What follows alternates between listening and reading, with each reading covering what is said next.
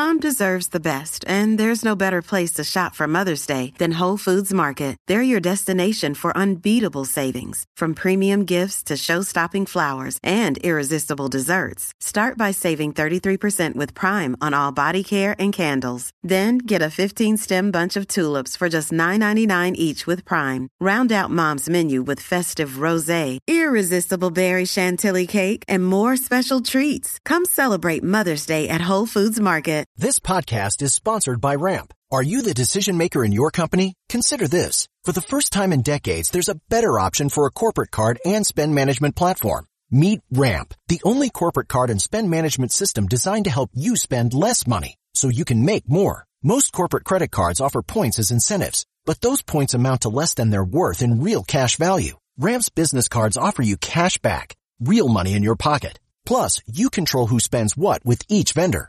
And Ramp software collects and verifies receipts automatically, which means you'll stop wasteful spending and close your books in hours instead of days. Businesses that use Ramp add up to 5% to their bottom line the first year.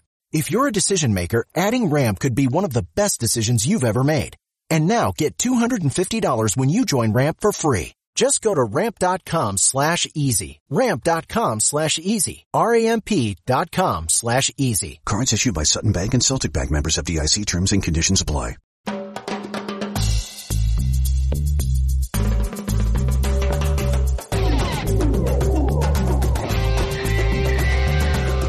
Buenas, buenas, buenas. Buenos días y buenas tardes a todos que están escuchándonos. Bienvenidos a la previa. Hola Boris, ¿cómo estás? Hola Asla, muy bien. Hace mucho no decimos bienvenidos a la previa, a la previa, el podcast del negocio del deporte en español. Muy bien, muy bien, muy bien. Eh, iba a decir, ¿cómo fue tu viaje de vuelta de SoccerX? El mío fue bastante fácil porque yo viajé después, pero vos justo estabas en el medio de la tormenta, de la ¿no? tormenta. Sí, un poco de retraso, pero estuvo muy bien. Eh, pero bueno, estuvimos tú y yo en, en, en SoccerX, que para los que pronto no sepan es la conferencia más grande que hay enfocada en fútbol específicamente, yo creo que de Estados Unidos y Latinoamérica. Eh, lleva ya bastantes años, yo creo que por lo menos unos 5 o 6 años acá. Eh, y es muy interesante porque yo creo que logra reunir efectivamente a toda la gente que está cada vez más trabajando en la industria del fútbol. Hubo buenos paneles, eh, estuvo muy bien, un poco desastre la organización, Sí. pero, pero estuvo bien para ver a cada vez más ve uno más personas que les importa el negocio del fútbol en este país. Sé que eso está muy bien. Sí, yo me acuerdo, mi primer SoccerX fue en año 2012 o 13 en Río, justo antes del Mundial. No había paneles, no había mucho, ese formato es más, para mí es como estaba evolucionando el proyecto. Antes era un trade show Ajá. y obviamente siempre había una presencia muy grande de los holandeses y los ingleses y, y también había mucho más jugadores eh, famosos de fútbol. Así que vos entrabas y se esperaba que ibas a ver algunos you know, ídolos del deporte andando por ahí para conocer y todo. Y, eh, y como dijiste, ahora veo mucho más los ídolos del negocio del deporte en el escenario hablando de su experiencia y lo que ellos están pensando y hablando y haciendo en sus sectores, ¿no? Y fue muy interesante de verdad escuchar todos, desde Inter Miami, uh, de la liga, también alemanes de Bundesliga estaban ahí, fue, fue bien, pero la organización con la lluvia y todo hizo bastante difícil por lo menos entrar y salir del lugar que estábamos. Sí, y, para mí varios highlights, pero bueno, ver a, Don Garber con Eric Q hablando de, del MLS Season Pass, eh, pues interesante ver el optimismo todavía que tienen, pero creo que lo que comparten por obvias razones y ninguna otra compañía comparte datos de cómo van, pero muy, me pareció muy general. Everything's going great, pero hasta ahí, ¿no? Eh, igual que estén los dos contando esta historia, y ya es varias veces que lo han hecho, demuestra la cercanía de ese, de ese partnership. Sí, a mí lo que me pareció interesante, a ver, de todos modos, como primero que nada, entre los dos escenarios, lo que se hace muy difícil que estás siempre perdiendo una parte de la conversación porque estás atendiendo un, un stage y stage 2 pasa a ser un poco perdido para mí, pero en stage 1, no sé, me encantó también. Eh, había una compañía de arquitectos que están arreglando estadio de Barcelona, pero también lo hicieron en, en el Monumental y hablar con ellos on the rec, on background sobre las cosas que realmente están pensando y haciendo, tecnologías que están trayendo a los estadios también me interesó mucho. Una cosa que eh, Xavier Asensi habló, ¿te acordás? Dijo que Adidas eh, proyectaba que la camiseta de Inter Miami va a ser cuarto y quinta más vendida del año, de, el año que viene. Estamos hablando de todo el mundo que apoya a Real Madrid, todo el mundo que está comprando camiseta argentina, Manchester City, todos estos, pero el número 4 y 5 siendo Inter Miami, Messi, Jersey, eso me pareció interesante. Bold, bold comment, pero Sí, no sé si se refería solo entre, las, entre los equipos que tienen Adidas o todos. No, no, Adidas. Solo los de Adidas. Los de Adidas, ok. Bueno. Bueno, empezamos. Pasamos un fin de semana interesante eh, que ninguno de nosotros atendimos. Yo no sé si vos fuiste a Las Vegas. No, no fui. Eh, perdimos la oportunidad de ver el primer Grand Prix de Vegas, una organización eh, que había muchísimo, digamos, eh, problemas o eh, había que pensar mucho cómo instalar un Grand Prix alrededor de Strip. Eh, costó 240 millones de armarlo. Es un bastante expensive organización que Formula One se, se puso a hacerlo. Claro, porque aquí vale la pena aclarar que esta carrera de Las Vegas específicamente, el promotor son los mismos. Mismos Fórmula 1. Fórmula 1, Liberty Global. Y no como hacen en otras carreras, por ejemplo Miami, que tienen a otro promotor que es un tercero, que es el que toma el riesgo, hace la inversión, etcétera. Y usualmente esos acuerdos son de, de largo plazo. El de Las Vegas fueron ellos solos haciendo su propia promoción de la carrera. Y 315 mil personas atendieron, eh, según Fórmula 1, eh, fin de semana, mucha gente obviamente famoso y, eh, y que podrían pagar los costosos entradas para atender este evento. Obviamente vos sabes mejor que yo, se arrancó con un accidente bastante grave. Sí, yo creo que hubo mucha, creo que no solo el, fin de semana la carrera, sino digamos que estos últimos dos meses ha habido mucha controversia y mala prensa y mal, mal digamos que un cubrimiento pobre eh, del Gran Prix en general en temas de ventas de ticketing, precios, aparentemente eh, leí en algún lado a alguien que escribió que había podido conseguir last minute tickets eh, por debajo del face value y que los cuartos de hotel en el strip y todo esto estaban más o menos al mismo precio de fines de semana anteriores, o sea que no, eh, lo que oigo yo un poco que, me cuentan es que eh, trataron de ser muy agresivos con el pricing y con la forma en la que hicieron la distribución y la venta de los tiquetes cuando anunciaron hace, no sé, un año y, y no, no estuvo muy organizado. Entonces, digamos que esa fue una de las primeras partes controversiales. Otro, lo que decías tú de la construcción de la pista en el strip, que es calles activas, etcétera, todos los locales, la gente local se estaba quejando mucho de, del desastre que era eh, acceder la zona desde hace varios meses y el viernes en la primera eh, ronda de práctica abierta al público en donde habían vendido tickets para eso creo que duró algo así como ocho minutos porque hubo un problema con un manhole cover sí. que se desprendió, eh, uno de los carros de Ferrari quedó... Lo de eh, Leclerc. Y, y ajá, quedó hasta bastante ese- dañado. Sí, sí, sí. Se hospitalizó tuvieron- dos conductores.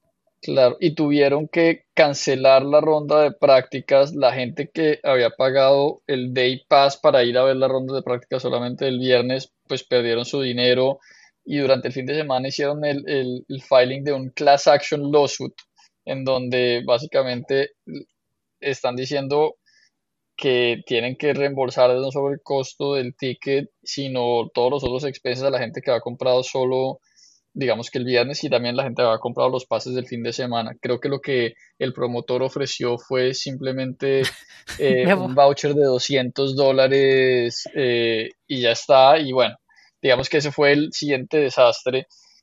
Creo que después de ver la carrera y, y ya después oyendo un poco las declaraciones, un primer año siempre es difícil en este tipo de eventos.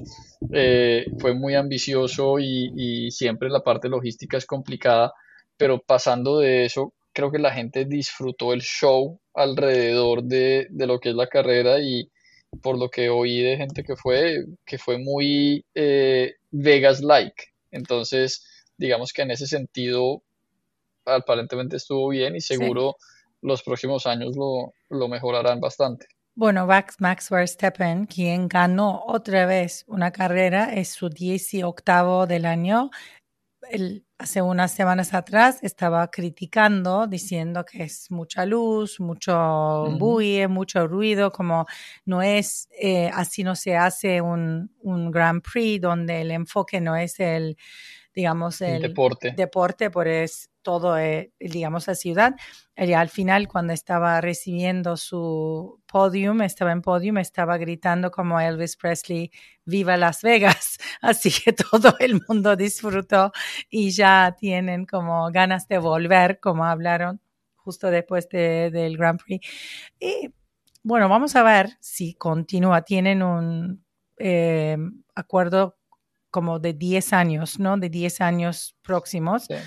Pero lo que yo estoy escuchando, que hay dudas que va a demorar, de- van a durar, va a durar 10 años. eh, este Grand Prix de Vegas podría moverse a otro lado o, quedarse, pero la popularidad del deporte sigue siendo cada día más grande en Estados Unidos y yo pienso que justo antes de eh, Grand Prix, el jueves mismo, eh, la nota que publicamos, eh, que escribí yo sobre la inversión de ah, Arctos en Aston Martin, me parece como un buen ejemplo de cómo los inversores están mirando al deporte y cómo están interesados en invertir, aunque es un equipo nuevo y no está generando revenues todavía.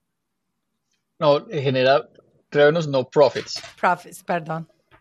Sí. Eh, a mí me dio, estuvo muy interesante el artículo que escribiste, sobre todo también por eso hay, hay tres equipos que son, que están en, en- en números rojos, que no generan profits, Aston Martin, Williams y, y McLaren. Eh, entonces, pues también es interesante porque si los demás están ya generando profits, la popularidad del deporte va a seguir creciendo. Según los próximos ciclos de los derechos de televisión van a seguir eh, creciendo. O sea que por más de que las valoraciones suenen un poco eh, altas, yo creo que toda esta gente que está entrando está entrando en un deporte que cada vez está creciendo más en popularidad y seguramente el- la inversión de Arctos en, en, en más de un billón de dólares en unos años va a ver- se, se va a ver como, como un muy buen deal. Eh, El- la inversión no es un billón. La inversión No, el- es la valoración. sí, la valoración a un billón. Ujú. Sí, sí, sí.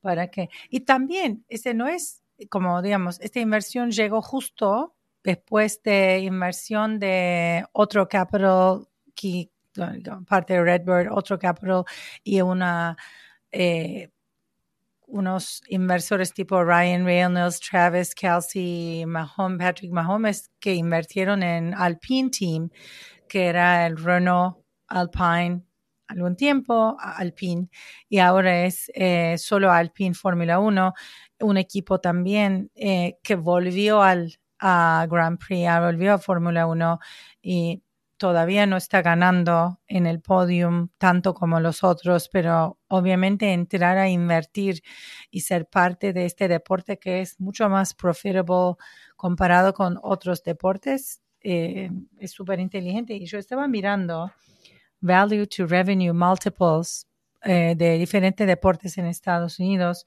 Eh, por ejemplo, average valor promedio de un equipo de fútbol de MLS es 582 millones y, y, y próximamente trae un revenue de 57 millones. Y para Fórmula One, el valor es, sube a un millón y medio y revenue sube a 300 millones de dólares. Así que sí, es difícil de entrar a lo mejor por scarcity value y valoraciones altas y nadie está vendiendo sus su equipo, pero ganancias son bastante eh, atractivas. La única diferencia, la única diferencia, yo creo que con esa analogía que haces es eh, yo no creo que haya ningún equipo de la MLS que sea profitable. Eh, y como decimos ahorita en F1, pues hay bastantes equipos que son profitable, estos, estos tres que mencionamos que, que no lo son. Eh, también es un poco ese balance de qué tanto tienes el factor de scarcity y dónde empiezan también ya a jugar los fundamentals del negocio, ¿no? Y, otra cosa que yo pienso que vale la pena eh, mencionar hoy, eh, Fórmula 1 eh, trajo nuevos límites de gasto que para mí se considera un factor de cambio grande una parte porque los inversores están pensando, cada equipo tiene chance para ganar, ¿no? Por, como abre una oportunidad más grande para los inversores, pero también los equipos más pequeños también pueden llegar a competir con los grandes que siempre están ganando, ¿no? Obviamente la tecnología es, es superior en algunos equipos y eso se nota mucho con las valoraciones y acá eh, para hablar Ferrari y Mercedes son los más valorosos, eh, valiosos equipos de Fórmula 1, pero cuando miramos a ganancias operativas de los equipos, a mí me sorprendió un poco los números eh, de los equipos más valiosos. Primero es Ferrari, pero ganancias operativas del equipo es 50 millones al año, eso fue el dato de 2022. Eh, Mercedes es 114 millones y después llega Alpine con 35 millones. El resto son más o menos entre 4 y 10 millones de dólares al año y como mencionamos antes, Aston Martin está en el, en el negativo 55 millones.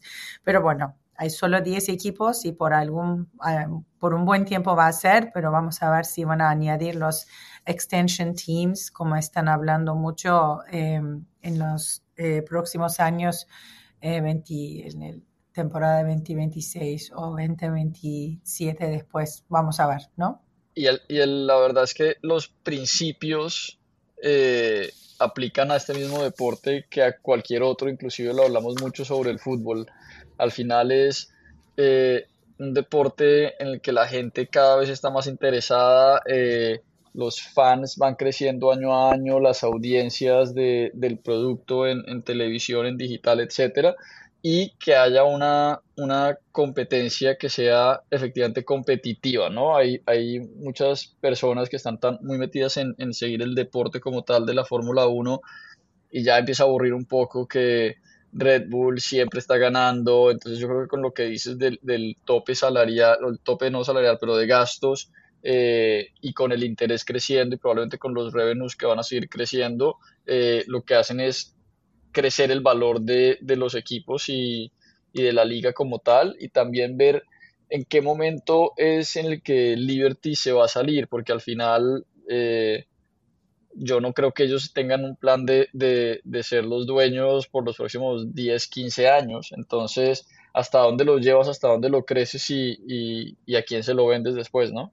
Sí, bueno, en esa valoración hay, hay pocos, eh, compra, eh, pocos lugares o personas o entities que pueden comprar, ¿no? Y, pero vamos a ver si tienes razón. Eh, hoy no quiero hablar contigo sobre eh, media rights, pero en los próximos episodios tengo miles de preguntas que vamos a hablar, porque el otro día cuando te escuchaba en SoccerX, vos hablaste de algunos temas eh, sobre eso y estoy súper curiosa para preguntarte algunas cosas, pero eso dejamos si quieres el próximo episodio y acá seguimos con otra noticia que eh, salió eh, el lunes y para algunos que siguen golf es muy importante. TGL, la liga de golf de equipos eh, respaldada por Tiger Woods y Rory McIlroy, está retrasando su lanzamiento un año. En vez del año, principios del año que viene, van a, van a empezar el, en 2025 y la razón que que eh, compartieron es después de un mal funcionamiento técnico en sus instalaciones en Florida. Debe ser como hay que aclarar. Eh, yo pienso que la razón que pasa para 2025 no es porque es un mal funcionamiento, no pueden arreglar por un año, más que nada por el calendario de golf, que aunque quieren hacerlo, no pueden hacer post eh, enero, febrero, porque hay otros torneos eh, que los golfistas están participando. Eh, no sé si vos sabes algo de esa liga. En Sportico, mis compañeros están cubriendo el tema mucho más cerca de yo, pero a mí me, pareció muy interesante la, la como digamos, el plan que tuvieron. Son dos golfistas más famosos y que también ganan más dinero en el mundo y, es el, y empezaron con esa idea y, armaron eh, seis equipos que respaldados con todos dueños que, son personalidades en el mundo de los deportes, ¿no? Y Tal cual. Yo, no sé, yo, yo veo que eh, golf en general está pasando por un momento de disrupción, como lo, como lo hemos hablado ya antes, pero empezando con, cuando empezó el tema del Live Golf, eh, mucho drama, digamos, de qué jugadores están con qué lado. Ahora eh, también parece que, hay ciertos grupos que están tratando de hacer una inversión en PGA como tal para poder darle una inyección de capital importante y que no tengan que, hacer necesariamente algo con PIF. Eh, y parte de esto de TGL y, y Tomorrow y todas esas cosas que van saliendo son simplemente parte de la disrupción que hay en el deporte. Eh, va a ser muy interesante ver qué termina pasando. Si al final de cuentas Live Golf y la PGA hacen algo juntos, fondeados por PIF, o si estos grupos entran a tratar de, tener una alternativa y hasta dónde eh, nombres como Rory McIlroy o algunos de estos otros con estas ideas y startups que van saliendo, que de eso sí pega y, y que no. Sí. Eh, yo creo que hay que, hay que verlo muy de cerca. Sí, es verdad. Y yo cuando dijiste, son, los equipos están respaldados por eh, personalidades de, de, negocio del deporte más grandes. Si miramos el equipo en Atlanta, respaldado, eh, liderado por Arthur Blank, quien es el dueño de Atlanta Falcons. En Boston es con Fenway Sports Group, John Henry, Tom Werner, Mike Gordon. En Jupiter es el equipo con Tiger Woods, David Blitzer, quien es el dueño de Philadelphia 76ers. En Los Ángeles, liderado por Alexis Ohanian. En Nueva York, liderado por Steve Cohen en Cohen Private Ventures, los dueños de Mets de New York y en San Francisco eh, está liderado por Avenue Sports Fund de Mark Lazary y Steph Curry. Son, digamos, gente que está invirtiendo no solo en el deporte donde que son como más reconocidos, pero muchos deportes y ahora están invirtiendo en golf, ¿viste? Como es uno, eh, es uno, es un proyecto, digamos. Eh. Pero yo creo que, lo que te decía, yo creo que todo esto va relacionado efectivamente a toda esta gente tratando de estar cerca de qué va a pasar con PGA y golf, etcétera, y pues entre más cerca estés apoyando ciertos proyectos de gente, pues tienes un inside view. Y, obvio, pero yo siempre, como yo no sé si qué pasaba el golf eh, hace siete años atrás. Yo, para mí, el golf es uno de los deportes como más nuevos que estoy siguiendo como profesionalmente. Más que nada, para mí el golf pues, en Argentina se juega, es un deporte que la gente ama eh, y después con, cuando me mudé a Estados Unidos, yo empecé a entender que los golfistas realmente eh, son los atletas que ganan más dinero en el mundo. Vos que sabes mucho más del mundo, digamos, del negocio del deporte, ¿por qué si alguien está ganando muy bien, ¿por qué como golfista ellos quieren también seguir caminos distintos para ver dónde hay más oportunidades como para ellos o como algunas cosas no andaban muy bien en PGA, por eso esta disruption está ocurriendo por esta razón.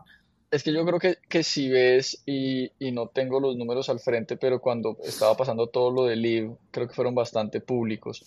Sí es verdad que hay eh, ciertos golfistas que ganan mucho dinero, pero son muy pocos.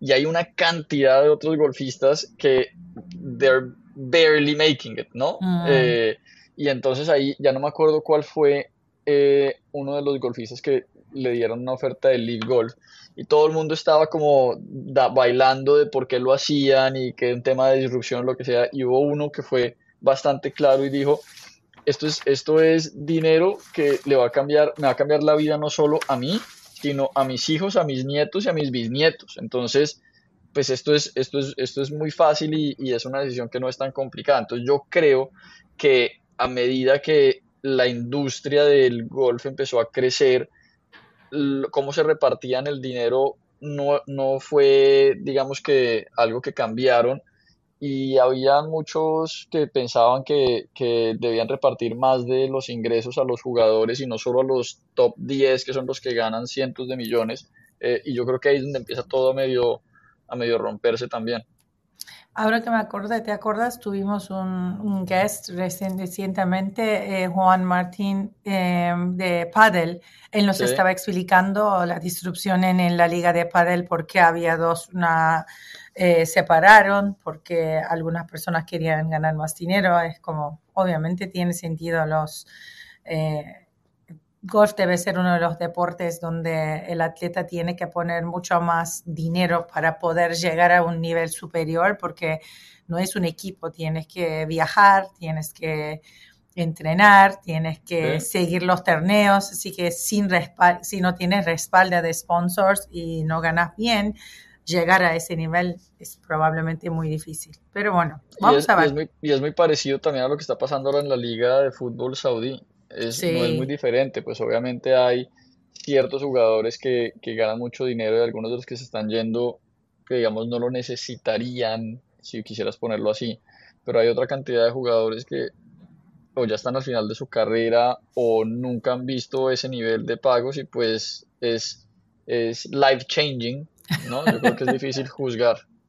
Sí, eso ¿Quién me habló de eso? Un jugador de fútbol me habló de eso recientemente, pero ahora que mencionaste la Liga Saudí, no olvidamos que el 30 de noviembre hay un clásico entre, bueno, iba a ser supuestamente entre Cristiano Ronaldo, el Nasser y al, em, el equipo donde está jugando, estaba jugando Neymar, pero como Neymar está lesionado, yo pienso que ese evento no va a ser tan glorioso como estaban esperando y alguien de Saudi Arabia, eh, Arabia Saudita que estoy en contacto, un compañero periodista, me dice que los estadios están vacíos nadie está yendo a la cancha para ver eh, estrellas más importantes de fútbol europeo, porque la gente sigue mirando las ligas europeas como EPL, la liga y la liga francesa en televisión, que la, la, calidad de transmisión es mucho superior a lo de, de Liga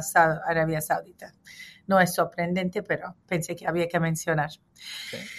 Y bueno, estamos por entrar una, una semana corta. Eh, happy Thanksgiving a todo el mundo que está celebrando. Eh, espero que vos podés estar también descansando un poquito la semana que viene, Boris. ¿Tienes planes? Lo mismo, no, estaremos por acá, nos quedamos en la ciudad. Eh, y ya, bueno, tratando de hacer todos los últimos empujones del final del año que a la gente le gusta desacelerar y es donde más hay que empujar. sí, Christmas shopping, holiday shopping, todas las cosas que hace. Yo no voy a hacer absolutamente nada, pero voy a cocinar para mi marido y es así. Así será nuestro Thanksgiving. Gratitud para todo el año que tuvimos juntos. Eh, bueno, saludos a todo el mundo que nos está escuchando. Gracias a nuestra productora y por favor seguinos en, en medios de redes sociales y bueno, en dos semanas estaremos acá con temas más interesantes del negocio del deporte que compartimos y con invitados especiales. Gracias, Asla. Chao, chao.